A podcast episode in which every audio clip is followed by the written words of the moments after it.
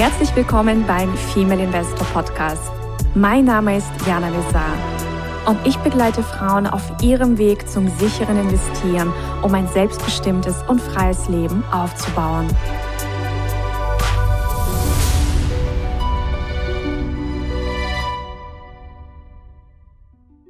Hallo liebe Investorinnen, wir begrüßen euch zu einer neuen Folge Aktienmelange to go und heute geht es um die Frage, was denn die Börse mit einer Cocktailparty gemeinsam hat. Ja, also holt eure Cocktails raus und das diskutieren wir jetzt. Also ich vor allem mit Susanna. Hallo, liebe Susanna. Hallo, liebe Jana. Hallo, ihr Lieben. Ja, was hat es mit der Cocktailparty auf sich?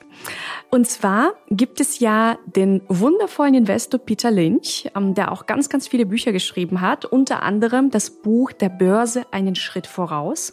Mhm. Und in diesem Buch beschreibt er die sogenannte Cocktailtheorie oder Cocktailparty-Theorie. Mhm. Und das ist ganz, ganz amüsant. Und ich würde das ganz gerne vorlesen. Okay, Dann haben wir ja. nämlich das Original. also, und zwar, in der ersten Phase eines Marktaufschwungs, nachdem der Markt eine geraume Zeit da niedergelegen ist und niemand mehr erwartet, dass er auch wieder einmal steigen wird, sprechen die Leute so gut wie gar nicht über Aktien. Wenn Sie mich im Vorbeischlendern auf einer Party fragen, womit ich denn eigentlich meine Lebensunterhalt verdiene und ich antworte, ich verwalte einen Aktienfonds, dann ist das meist so, dass Sie freundlich nicken und weitergehen. Wenn Sie nicht weitergehen, dann wechseln Sie zumindest schnell das Thema und sprechen über das Celtics-Spiel, die nächsten Wahlen oder das Wetter.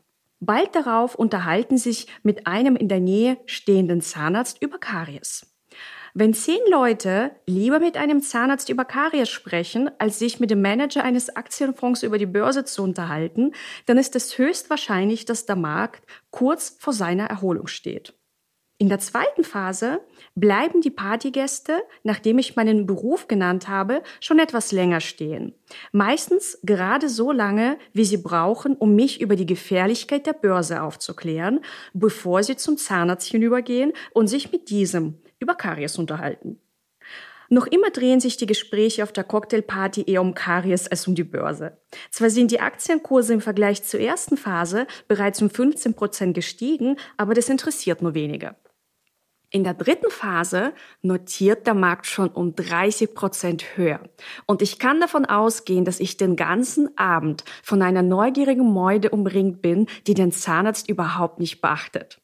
Eine Reihe enthusiastischer Zeitgenossen nimmt mich beiseite, um mich zu fragen, welche Aktien sie kaufen sollen. Selbst der Zahnarzt fragt mich, welche Aktien er kaufen soll. Fast jeder auf der Party hat Geld in die eine oder andere Aktie gesteckt und diskutiert die jüngste Entwicklung. In der vierten Phase umbringt mich wiederum die Meute. Diesmal aber, um mir Ratschläge zu geben, welche Aktie ich kaufen soll. Auch der Zahnarzt hat drei oder vier Empfehlungen und in den nächsten Tagen kann ich in der Zeitung lesen, dass sie alle gestiegen sind. Wenn mir schon die Nachbarn sagen, welche Aktien ich zu kaufen habe und ich mir hinterher wünsche, dass ich ihren Rat befolgt hätte, dann ist das ein untrügliches Zeichen dafür, dass der Markt ein Top erreicht hat und reif für einen Rückschlag ist. Machen Sie mit diesen Überlegungen, weil Sie für richtig halten. Aber erwarten Sie nicht von mir, dass ich auf meine Cocktailtheorie-Wetten abschließe. Ich glaube nicht daran, dass Märkte zu prognostizieren sind. Ich glaube daran, dass man exzellente Unternehmen kaufen sollte, vor allem solche, die unterbewertet sind oder unterschätzt werden. Gleichgültig, ob der Dow Jones heute bei 1000, 2000 oder 3000 Punkten steht. Amen. Amen. eine lustige Geschichte? ja, ich glaube, die hast du auch schon mal im Kurs erzählt, aber ist schon lange her. Ja, ich habe sie erzählt, aber ich habe sie noch nie vorgelesen. Und ja, das stimmt, ist, stimmt. ich finde, das ist noch mal was anderes, wenn du das Original vorliest. Ja, der ist ja richtig witzig, der Peter Lynch. Der ist total witzig. Und vor allem, der hat total tolle Renditen gemacht. Der hat ja knapp 30 Prozent gemacht. Also Jahres durchschnittliche jährliche Rendite von knapp 30 Prozent in mhm. 13 Jahren mit dem Investmentfonds Magellan Fund. Ja, ja also. Und zwar nur mit Aktien. Ja, nur mit Aktien. Mhm. So ist es. Toll. Ja, also das funktioniert schon. Aber im Grunde, was sagt so jemand, der Multimilliarden verwaltet? Es ist piep egal, wo ein Dow Jones steht, wo ein, ich weiß nicht, welcher Index steht, äh, weil es gibt ja immer wieder auch diese in den Nachrichten, oh, wo wird denn der DAX am Jahresende stehen? Oh, ja. der DAX hat etwas unfreundlich in die Woche gestartet. Mal schauen, wie er die Woche beendet. Ich meine, das ist so piep egal, Leute. Es ja. ist einfach egal. Wenn du wenn du ja dich an den allerbesten Investoren äh, orientierst, die sagen, exzellente Unternehmen finden, unterbewertet kaufen, fertig. So. Ja. Natürlich darf man das noch um ein paar andere Strategien ergänzen, so wie wir das auch machen, aber die Basis ist total simpel. Mhm. Ja, gesunde Aktie zu einem super Preis. So ist es. Ja, oder zumindest zu einem vernünftigen Preis. Ja, zu einem ja. vernünftigen Preis. Und was mir auch noch einfällt zum Thema Cocktailparty und Aktien. Ich meine, im Grunde ist es ja auch so, wenn wir Aktien analysieren, dann ist es ja, als ob wir auch ja wie so auf, auf, auf eine Art Aktiendate gehen. Mhm, ja, stimmt. Ja, und ja, also da geht's ja auch äh, rauszufinden, passen wir zusammen, passen unsere Werte, gehen wir gemeinsam unsere. Reise. Und ja, also das ist auf jeden Fall auch ein sehr lesenswertes Buch, weil wir werden ja immer wieder nach Buchempfehlungen gefragt. Ich habe ja auch schon mehrere genannt, aber das ist auf jeden Fall ein Mensch, von dem man vieles lernen kann. Ja, und ich finde, Cocktails haben ja auch ein bisschen was mit der Börse an sich zu tun, weil es gibt ja auch ganz, ganz viele Cocktails und nicht jeder muss dir schmecken. Und, oh ja. Ähm, ja, und deswegen schau einfach nach dem, was dir schmeckt und dann bleib dabei. So ist es. Da sind wir wieder beim Kompetenzkreis. Der Kreis schließt sich, egal wie wir das, wie wir das drehen und wenden. Richtig, ja. ja. Invest in what you know. Das sind wir wieder, ne? Invest in what you know.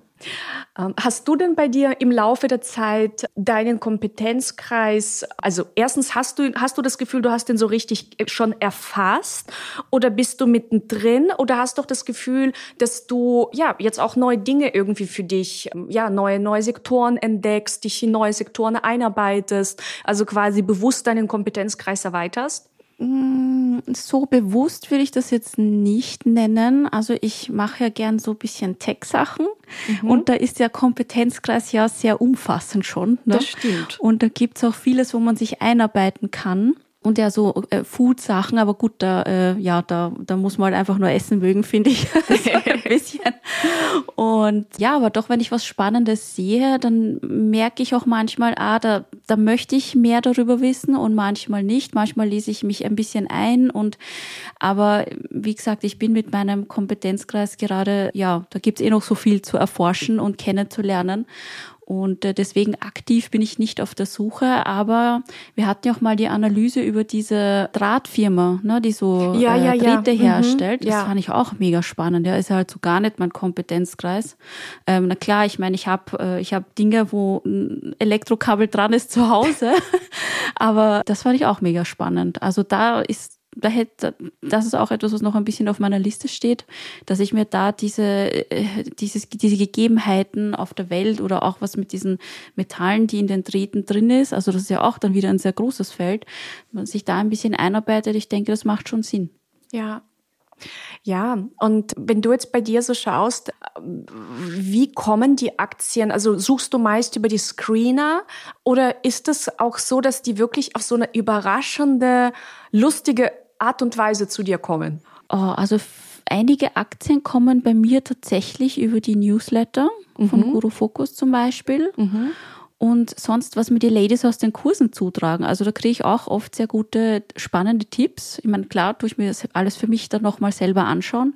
Aber über die Ladies aus der Academy äh, kommt auch sehr viel Spannendes, ja.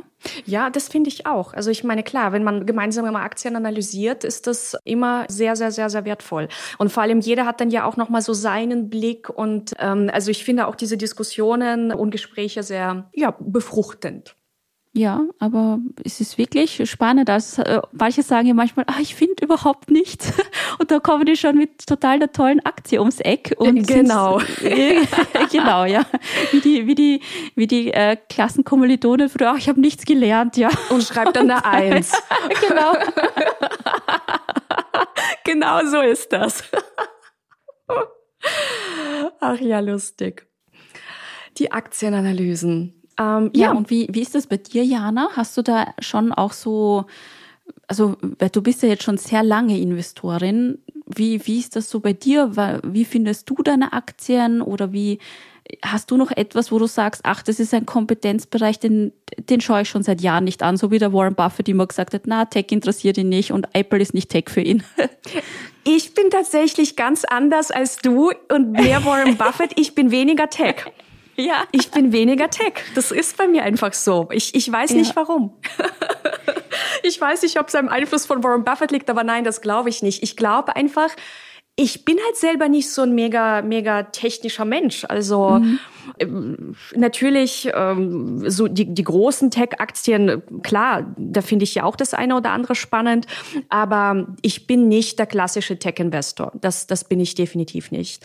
Und mich finden die Aktien manchmal wirklich über die lustigsten Wege. Also, also ich arbeite klar auch viel mit Screenern und das ist immer ein Weg. Also da findet man eigentlich auch meist irgendwas. Ja, aber ich finde es auch total schön. Also manchmal, wenn ich auf einer Reise bin oder ich kaufe mir irgendwie eine Zeitschrift oder also irgendwie auf oder ich schnappe irgendwo einfach was auf. Also das ist manchmal so wirklich auf so eine, wenn ich manchmal gar nicht damit rechne, kommt irgendeine spannende Aktie.